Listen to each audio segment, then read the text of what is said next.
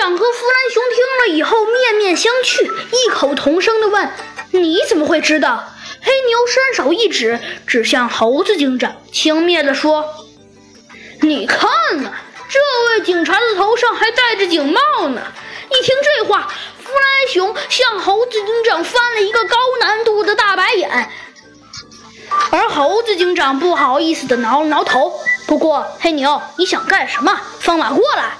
猴子警长警惕地盯着黑牛。黑牛啊，突然捏紧了拳头，气愤地说道：“你们打开了火塘，那你们就完蛋了！我们来比试比试吧！”说着，他挥了挥拳头，向猴子警长扑去。猴子警长当然也不甘示弱，连忙跳开，躲过了一击。黑牛见了呀，更是怒火朝天。一脚啊就踢了过去，而猴子警长呢，则一个后空翻，稳稳地落在地上，还从啊黑牛的背后偷袭，猛地打了三拳。黑牛咆哮着，用自己身上的火气凝结成了一个火球，像发射导弹似的扔向猴子警长。猴子警长一下子没反应过来，被火球擦到了眼角，出了血。则好像觉得是通常事儿似的，得意的呀，微微一笑，然后啊，又给了猴子警长一脚。猴子警长踉踉跄跄，勉强躲过。黑牛又打了一拳，这一拳呐，可厉害了，把猴子警长打得不轻。猴子警长打着呢，弗莱熊看猴子警长一直处于下风，急得直跺脚。忽然呐。倒在地上的猴子警长站了起来，快速的掏出一块红布，摇晃起来。快速的掏出了一块红布，摇晃了起来。弗莱熊见了一开始还以为猴子警长是不是被打傻了，后来觉得不可能啊。突然呢，弗莱熊一拍大腿，好像想起来什么似的，开心的自言自语：“嘿嘿，这次猴子警长赢定了。”原来这就是他的计划呀！黑牛看见红布后，动作停了下来。过了两三分钟，他怒气爆放，直冲冲地向红布冲去，两个尖角像两把锋利的利剑，向猴子警长冲了过去。猴子警长不但不慌张，还露出了得意的笑容。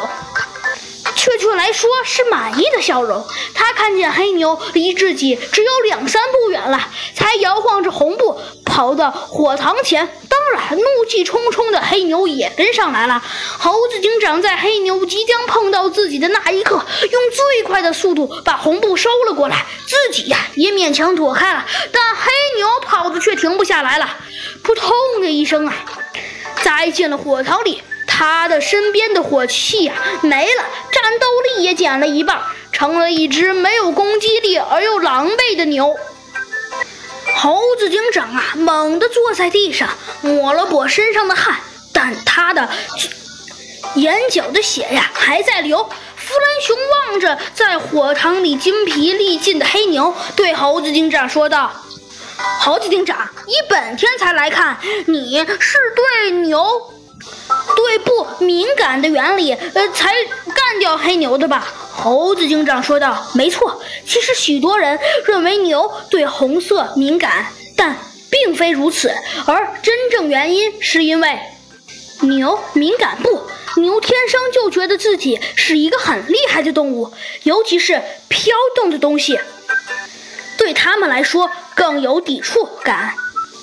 而为什么不做成红色的呢？”因为我们自己对红色敏感，以为牛顶红色更容易兴奋。哦，对了，牛还是色盲，只能看见黑白两色。他喜欢橙色，只是因为他听说橙色很漂亮罢了。说着，他站了起来，把黑牛拖上岸，并说：“黑牛，你袭击警察等罪名，现在我将正式逮捕你。”说着，一双银晃晃的手铐铐在了黑牛的手上。